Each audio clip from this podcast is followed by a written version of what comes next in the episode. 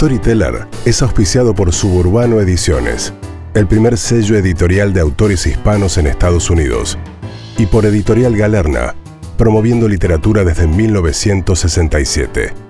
Sumate a la lectura. Sumate a Galerna. Escuchame una cosa. Este año, la más difícil es la de Carletti. El de Rulos. El 2 de Unión. Si llenas el álbum, te dan la pelota de Vélez. Azul y blanca, de Vélez. Ricardito Armendaris tenía dos pasiones, el fútbol y las figuritas. Su única obsesión era llenar el álbum y ganar la pelota número 5 que te daban de premio. Te la dan del equipo que quieras, me decía con los ojos iluminados a medida que completaba las páginas con figuritas de chapa y de cartón. El premio no era más que una pelota bicolor, pero por entonces algo especial era lo mismo que tener un cohete para ir a la luna. Las pelotas de fútbol eran grises, marrones o blancas, y las pocas de colores eran de Boca o de River. No había guita que compre una pelota azul y blanca de Vélez, y nosotros éramos de Vélez. No la tenía nadie, no se la podías pedir ni a Papá Noel.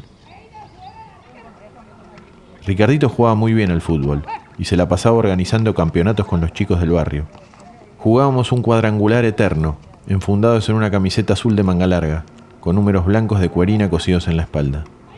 Todos teníamos alguna pelota, pero Ricardito era de los pocos que además tenía un pico y un inflador.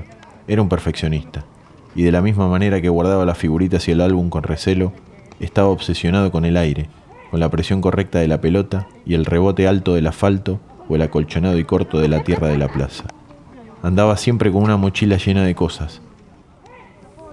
Con meticulosa paciencia, el tipo acomodaba la bolsita de figuritas repetidas, unos guantes de arquero, sus botines, el pico y el inflador.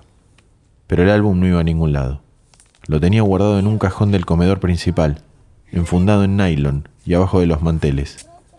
Te pasaba las páginas despacio, con un cuidado casi reverencial, mientras te contaba anécdotas del fútbol argentino.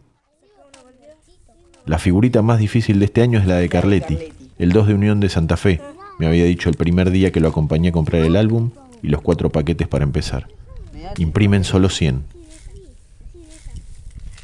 Al ritmo de intercambios y jugar a ganar donde se podía, Ricardito iba completando las páginas de a poco. Jugaba muy bien al espejito y ganaba muchas apostando muy poco. Nunca había nadie tirar una redonda de chapa con tanta precisión. Era bajo para su edad, pero muy valiente y peleador. Se le había metido en el entrecejo un grandote del barrio que jugaba bien, pero sobre todo porque el tipo estaba a punto de completar el álbum. Vivía en una casa enorme, pegada al kiosco, justo en la esquina de mi cuadra. Como estaba lleno de guita, el padre le compraba las figuritas en cajas de a 100. Es un tema de tiempo, decía Ricardito resignado. Este hijo de puta va a comprar paquetes hasta que le salga la de Carletti. Una mañana de las vacaciones de verano, me pasó a buscar por casa como todos los días. La abuela le había regalado plata y estaba decidido a gastarla toda en figuritas. Caminamos despacio hasta el kiosco y compramos 10 paquetes. Nos sentamos a la sombra en la esquina mientras Ricardito ordenaba la compra en la vereda y compartíamos una leche chocolatada que yo me había comprado. En un ritual fetichista, levantaba cada paquete al cielo con sus dos manos, intentando adivinar su contenido a contraluz. Después de la inspección, lo frotaba varias veces contra su corazón, le daba dos besos y se hacía la señal de la cruz, para finalmente proceder al corte milimétrico del envoltorio. Salió Outes dos veces, en el segundo y en el cuarto paquete, y una difícil del pato filiol con la camiseta de Quilmes que Ricardito ya tenía, pero que era muy buena para cambiar. En el noveno paquete, pegada del revés, contra una grande de cartón, apareció la melena de Carletti, su sonrisa para la foto y la camiseta a rayas rojas y blancas de Unión de Santa Fe. Ricardito empezó a correr en círculos como un loco. Vamos, carajo, gritaba sin parar. Se besaba la camiseta y miraba al cielo agradeciendo, como si hubiese hecho un gol jugando la final de la Copa Libertadores. Reculó después en la vereda, tomó envión y se colgó de las rejas de la casa de la esquina, como si fuese el alambrado de una cancha cualquiera. El grandote millonario salió de su propia casa, espantado por los gritos. Chupala, grandote, le gritó Ricardito en la cara apenas lo vio. Tengo la de Carletti y vos no. Le duró poco el festejo. El grandote lo bajó de la reja de un manotazo y le dio una piña seca en el medio del pecho. Ricardito cayó sentado de culo en la vereda, mientras la redonda de Carletti volaba por el aire y aterrizaba a los pies del grandote. Esta me la quedo yo, dijo con la voz gruesa. A ver quién la chupa ahora. Sin decir más, se metió en su casa. Y ahí nos quedamos los dos, desahuciados con la chocolatada a medio terminar y un montón de figuritas que no nos servían para nada. No le cuentes nada a nadie, me dijo llorando de bronca mientras volvíamos. Algo se me va a ocurrir para cagarle la vida a este hijo de mil puta. Pasaron dos semanas y todo volvió un poco a lo mismo. Ricardito jugaba al espejito todos los días y compraba paquetes de a uno como siempre, pero repetir lo de Carletti se había convertido en toda una epopeya. Un nuevo cuadrangular juntó a todos los equipos en la plaza.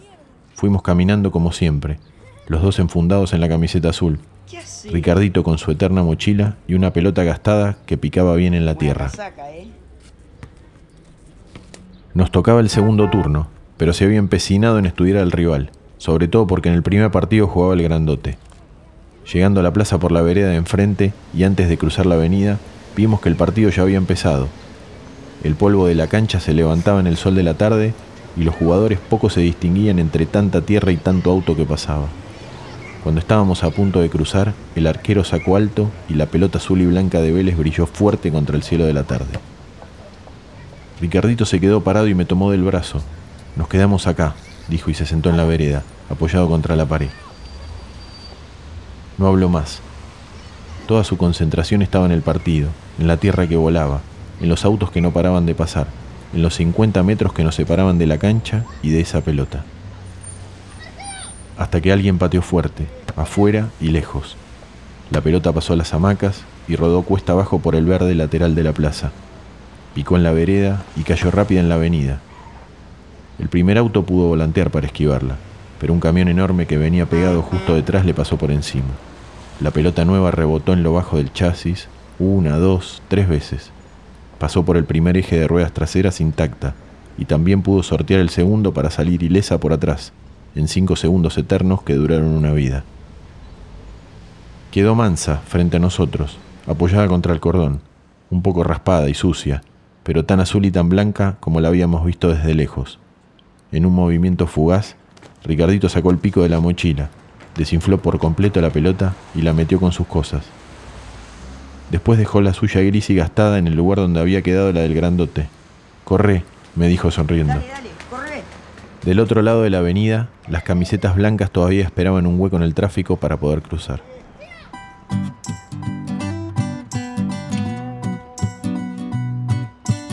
Este podcast fue grabado y producido en Monosónico. Música original y diseño de sonido desde 2008.